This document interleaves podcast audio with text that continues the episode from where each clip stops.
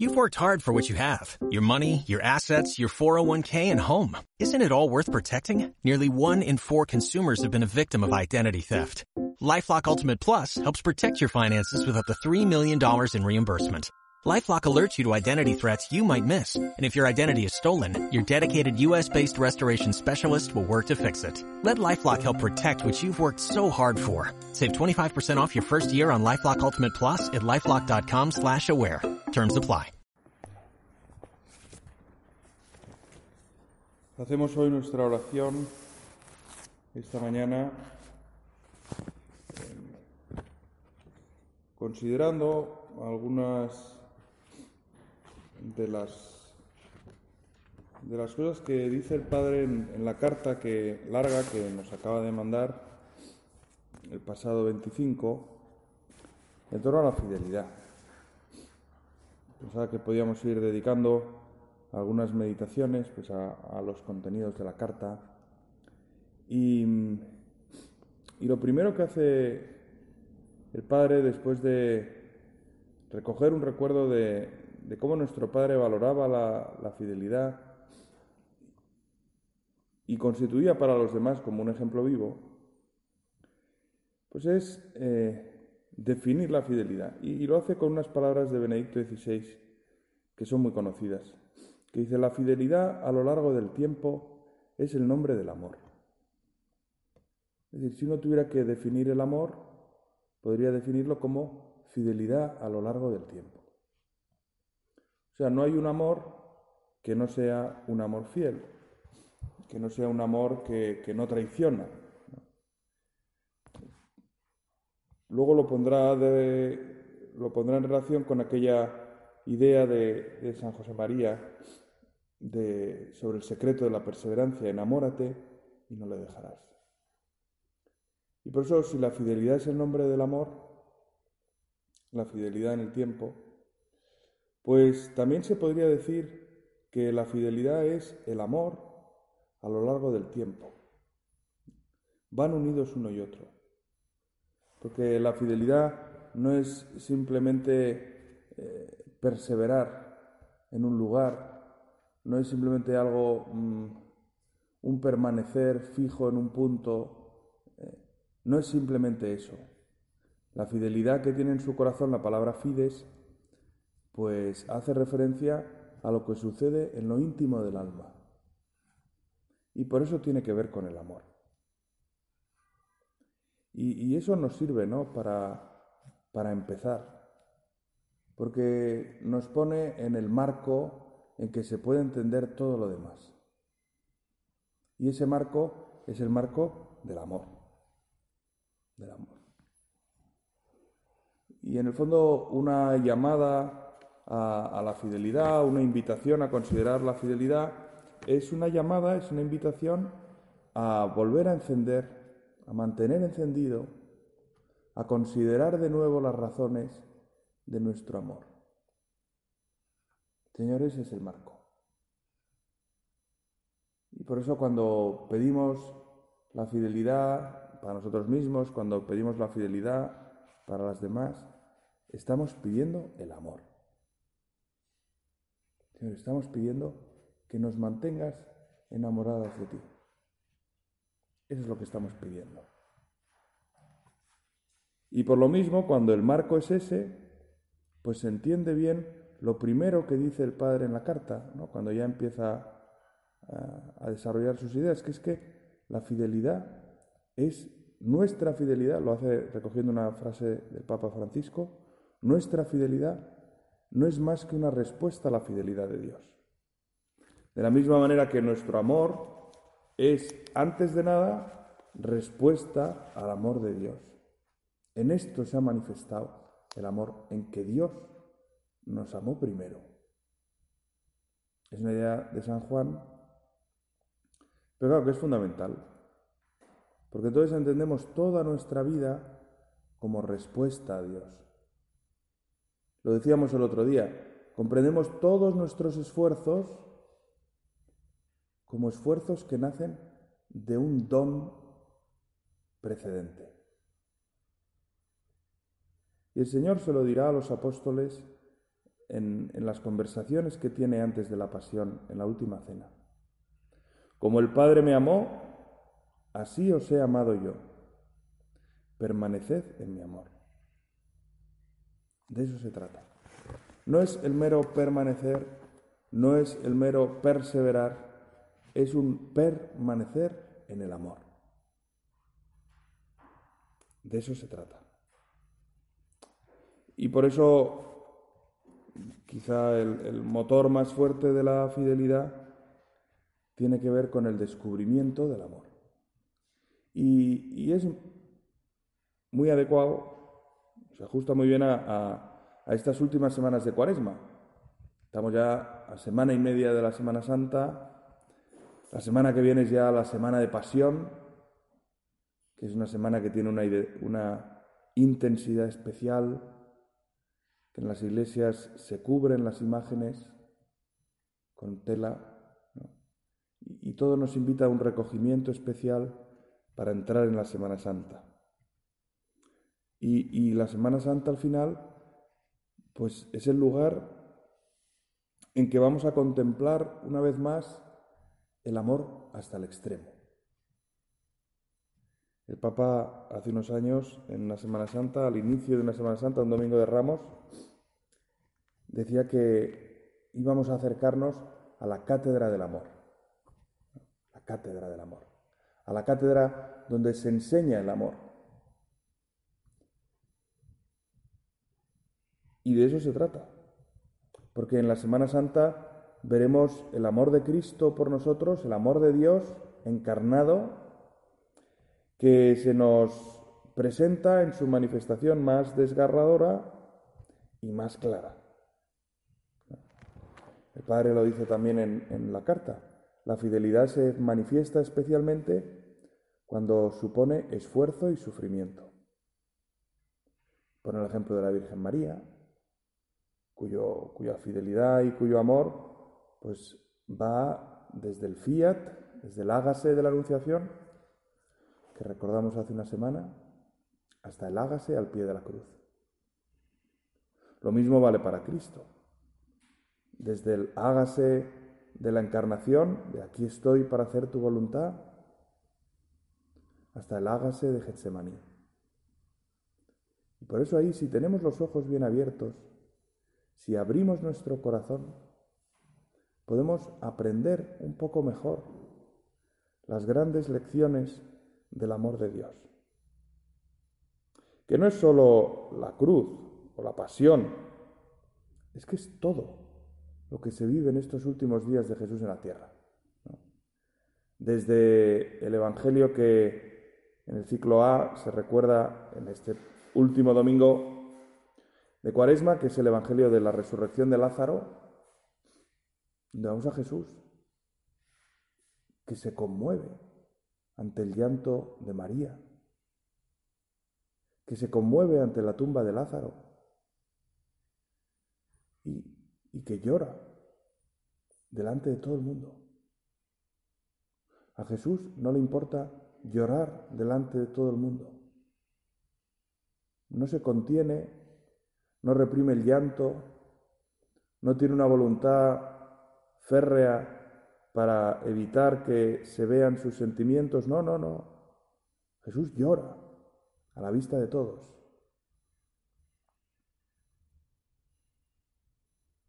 Después, cuando se acerca a Jerusalén, uno de aquellos días antes de, de la pasión, llora de nuevo ante Jerusalén. Porque es consciente de que Jerusalén no va a acoger el amor de Dios. Es consciente de que Jerusalén va a preferir un proyecto de autocreación que la respuesta a un plan un poco chocante de Dios. Y Jesús llora. Conmovido también ante los distintos grupos que, que, se cruzan en la vida de Jesús en esos últimos días, desde la entrada triunfal a Jerusalén hasta los fariseos que le atacan, María que le unge con un perfume preciosísimo, Judas que se queja de esa unción. La familia de Marcos, que pone a su disposición la casa para la última cena. Vemos el corazón de Jesús que se conmueve tantas veces y que es consciente de su misión. Y que dirá, si el grano de trigo no muere, pero si muere, por eso la Semana Santa, y insisto, desde ya mismo, ¿no? este tramo final desde, desde el, domingo letare, en que ya como todo se acelera, ¿no? Y nos vamos acercando rápidamente hacia la Semana Santa y vamos a entrar en ella, pues es como un curso acelerado de amor. Y como además, en muchos casos, pues vamos a estar viajando, pues podría ser como, como el Gemba, como el Global Executive MBA, ¿no? es algo así, pero de la cátedra del amor. Y las que se quedan aquí, pues simplemente es un EMBA, un Executive MBA, ¿no? o sea, depende cada una. ¿no? Pero de eso se trata. Y, por eso podemos aprovechar estos últimos días de la cuaresma para acudir mucho al Espíritu Santo y decirle que queremos vivir esta Semana Santa con mucha intensidad. Que queremos acercarnos a Cristo y que su fuerza, la fuerza del Espíritu Santo, nos transforme un poco más en Él. Dice el Padre en la carta, con la ayuda de Dios podemos ser fieles, avanzar en el camino de la identificación con Jesucristo. Claro, si la fidelidad es amor en el tiempo, pues el camino de la fidelidad es el camino de la identificación con Cristo.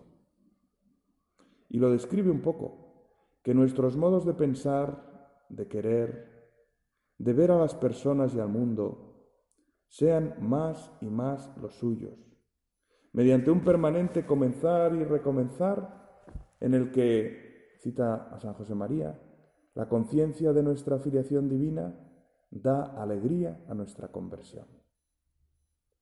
Se hará realidad así en nuestras vidas la exhortación de San Pablo a los filipenses, tened en vosotros los mismos sentimientos de Cristo Jesús.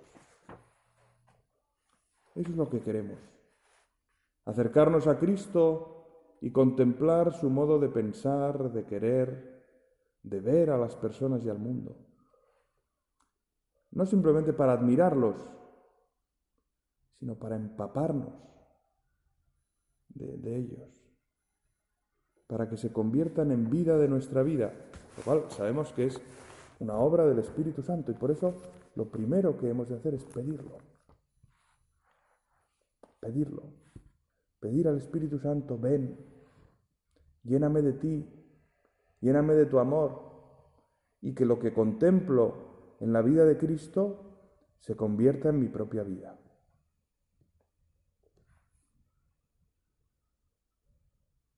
Precisamente en Cristo aprendemos la unión con Dios, la fidelidad a Dios, la, fidelidad en cuanto amor que nos une a Dios. Lo vamos a leer en el Evangelio de hoy, cuando Jesús conteste a, los, a los que se escandalizan por haber curado a aquel paralítico y haberle dicho que lleve su camilla. Es que es sábado, es sábado. Bueno, Sabes que son cuestiones un poco que leídas hoy, mm, casi casi los escandalizados somos nosotros, ¿no? O sea, de, cómo podéis lamentaros de que lleve la camilla en sábado. O sea, ¿qué más dará que lleve la camilla si se ha curado? O sea, si lo que te está diciendo es que ese hombre que le ha curado es Dios. pues si Dios quiere que lleve la camilla en sábado, pues chico, tampoco pasa nada. Pero podemos pensar tantos atascos nuestros con cosas que es que hay que hacerlo así, es que si no se hace así está mal, que si no se hace así eh, no se sabe qué, se estropea no sé cuántos, es que entonces ya se, se, desmonta todo, yo qué sé. También nosotros nos enganchamos ¿no? con otras cosas y, y si alguien escribiera nuestros enganches, pues por fuera diría, pero ¿qué te pasa? ¿Qué te pasa? Bueno, pues ya está. Pero el Señor les contesta con mucha claridad Mm, algo que es mucho más profundo. Les dice, en verdad, en verdad os digo que el Hijo no puede hacer nada por sí mismo, sino lo que ve hacer al Padre. Pues lo que Él hace, eso lo hace del mismo modo el Hijo. Yo no puedo hacer nada por mí mismo. Según oigo, así juzgo. Y mi juicio es justo, porque no busco mi voluntad, sino la voluntad del que me envió. En el fondo nos está enseñando Jesús con estas palabras y con el resto del Evangelio que leeremos hoy, donde aparece Él con esa misión de juzgar, nos está enseñando la unión con el Padre. La unión con el Padre que es lo que le permite cumplir después su misión más propia, de mediador y de juez. Pero Jesús es mediador y es juez porque está unido al Padre. Y nosotros podemos unirnos a Jesús para unirnos después al Padre. Que al final es lo que el Señor nos va a, a proponer a lo largo de esta Semana Santa. Como el Padre me amó, así os he amado yo. Permaneced en mi amor. Si guardáis mis mandamientos, permaneceréis en mi amor, como yo he guardado los mandamientos de mi Padre y permanezco en su amor.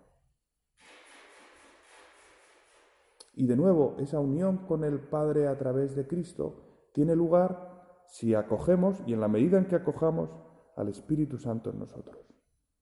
Porque los mandamientos del Padre son tantas veces las inspiraciones del Espíritu Santo. Los pequeños detalles que el Espíritu Santo nos va haciendo ver cada día.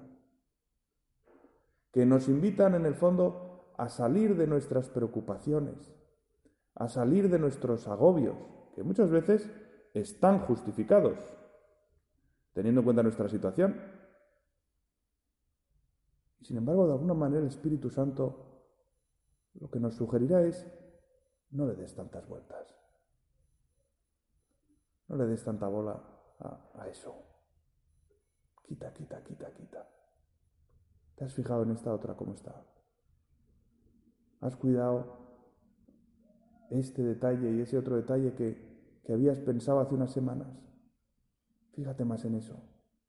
Porque ahí es donde puede encarnarse tu amor.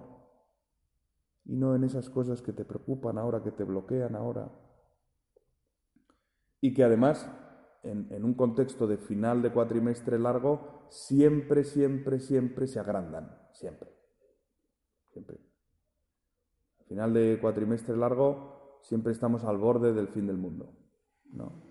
El fin del mundo o de grandes catástrofes, ¿no? O sea, hay que cerrar esto, esto ya no tiene ningún futuro, la verdad es que no hay ninguna esperanza de que esto mejore, en fin, todo es terrible, ¿no? Y por eso lo mejor es, pues, cerrar el canal Apocalipsis y, ya está, ¿no? ¿Eh? Y a volver a abrirlo, en todo caso, ya después de la semana de Pascua, ¿no? Y uno se da cuenta que, que, los monstruos no son tan grandes, ¿no?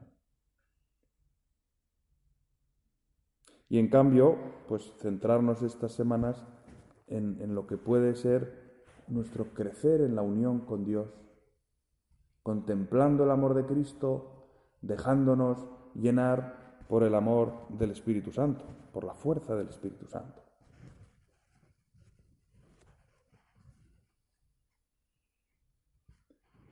El Padre enseguida da un paso más en, esta parte primera de la carta y dice, el encuentro y la unión con Jesucristo se realizan en la Iglesia.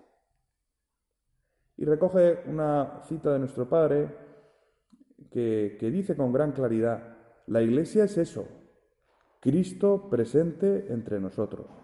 Y por eso para nosotros el estar unidos a Cristo se, se da inseparablemente, porque se da por medio de nuestro estar unidos con la Iglesia. ¿Qué significa?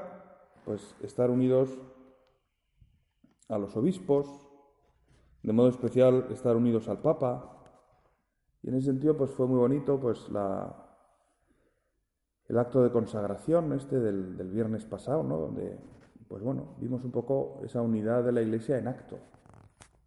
Unidad de la Iglesia con Roma, pero también la unidad de la Iglesia en torno a su obispo. los que, no sé si fuisteis al acto de consagración que hubo en la catedral, pero, pero bueno, es impresionante ver ¿no? a tanta gente unida al obispo, rezando junto al obispo, acercándonos a la Virgen todos juntos, como una gran familia. Es una cosa que, que mueve el corazón del Señor, que mueve el corazón del Señor. Ayer lo decía uno en mi casa, ¿no? Que, la consagración había sido muy bonita y muy efectiva, ¿no? Porque la noticia de ayer era ya que estaban en, en, conversaciones ya como más en serio por, por la paz, ¿no? Como viendo ya eh, aspectos concretos de, de, lo que podría ser ya un armisticio, ¿no? Bueno, no, lo sé, no, no lo sabemos, ¿no? También decía, bueno, esto, si realmente es así, no lo dirá nadie, ¿no? Pero bueno, ahí está, ahí está. Y en todo caso es muy bonito. Cada vez que contemplamos a la iglesia orando unida, realmente es un espectáculo precioso.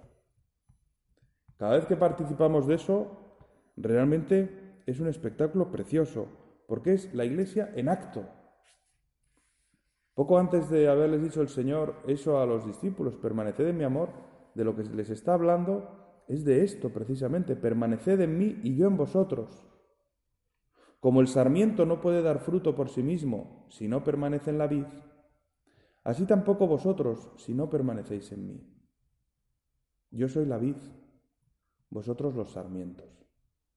El que permanece en mí y yo en él, ese da mucho fruto, porque sin mí no podéis hacer nada. Somos la misma planta y por eso la misma savia corre por las venas de todos nosotros. Y en ese sentido, pues también es muy significativo que el Padre en su carta pues quiere hacer referencia al final de esta primera parte, que es más de fondo, pues justamente a la fidelidad de quienes nos han precedido. Hermanos y hermanas nuestros que a lo largo ya de pues tantos años han vivido ese amor y lo disfrutan ahora en la eternidad. Y eso es muy bonito, pensar que el amor que hay en sus corazones es el mismo que hay en nuestros corazones. El Espíritu Santo que les dio fuerza y, llenó de, de sentido y de luz su vida, puede llenar de sentido y de luz nuestra vida. Es una realidad divina, porque es la savia divina, la que corre por la vid y se transmite a los sarmientos, la misma savia divina que procuramos pues compartir con las demás, mantener viva en las demás. Por eso pensamos en quienes nos han precedido y pensamos también en quienes estamos aquí. En todas las personas que forman parte de la obra, todas las personas que forman parte de la obra todas las que estarán ahí en el UNIF, en la tertulia con el Padre, todas las que estarán en el UNIF, en la tertulia con el Padre, aunque supongo que pasará como con los chicos, que ahí se acaba colando hasta, hasta el apuntador, pero bueno, ahí están, ahí están, ¿no? ¿Eh? Más o menos. ¿eh? Pero muy particularmente todas las que compartimos esta misma casa, esta misma labor, la misma savia en nuestros corazones con los roces inevitables, con los desacuerdos inevitables, pero la misma savia si mantenemos nuestro corazón abierto. Si no dejamos que los roces, que los pequeños atasques que decíamos antes que ahora tienen un tamaño apocalíptico, pues si no dejamos que, tomen realmente la preponderancia. No, sabemos apartarlos. Quita, quita, bicho. ¿Dónde vas? ¿Dónde vas con esas diez cabezas? No sabes ni para dónde vas. Quita, quita. En cambio le damos el auténtico protagonismo a la savia común que corre por nuestros corazones. ¿Y cómo permaneceremos unidos? Pues claro, la respuesta es decir, si somos fieles, ¿no? efectivamente, si dejamos que, nuestro corazón, pues, pues, bombee el amor de Dios, se llene del amor de Dios, sí Señor. Pero aquí el Padre mm, recuerda las características de la fidelidad y por lo tanto del amor y subraya una. De las varias que hay, subraya una. Nuestro Padre decía fidelidad intangible, firme, virginal, alegre, indiscutida. Y otras veces pues, podemos poner el acento en la firmeza, en la indiscusión, en la intangibilidad, que tiene más que ver con nuestros esfuerzos por mantenerla. O con el carácter virginal, que la verdad que tantas veces en el mundo de hoy, pues es, es una característica más y más rara. Y sin embargo aquí la que subraya el Padre es la alegría. Y recuerda en la misma carta, en el primer número, recuerda una cita de la Escritura que el Padre cita mucho, muy frecuentemente la recuerda, que es del libro de Nehemías, cuando han vuelto a construir el templo, no, o han, ahora ya no sé si han construido el templo y después han leído la, la, escritura o simplemente han encontrado las escrituras y las han leído a la vista del pueblo. No recuerdo exactamente, pero bueno, es un momento de gran alegría porque es como un recomenzar para el pueblo de Israel. ¿no? Recobrar la ley, volver a leerla, volver a hacerla propia y, de alguna manera actualizar la alianza con Dios. Y entonces eh, el gobernador Nehemías, el sacerdote y escriba Esdras y los levitas dijeron al pueblo, este día está consagrado al Señor vuestro Dios no estéis tristes ni lloréis. Y es que todo el pueblo lloraba al escuchar las palabras de la ley.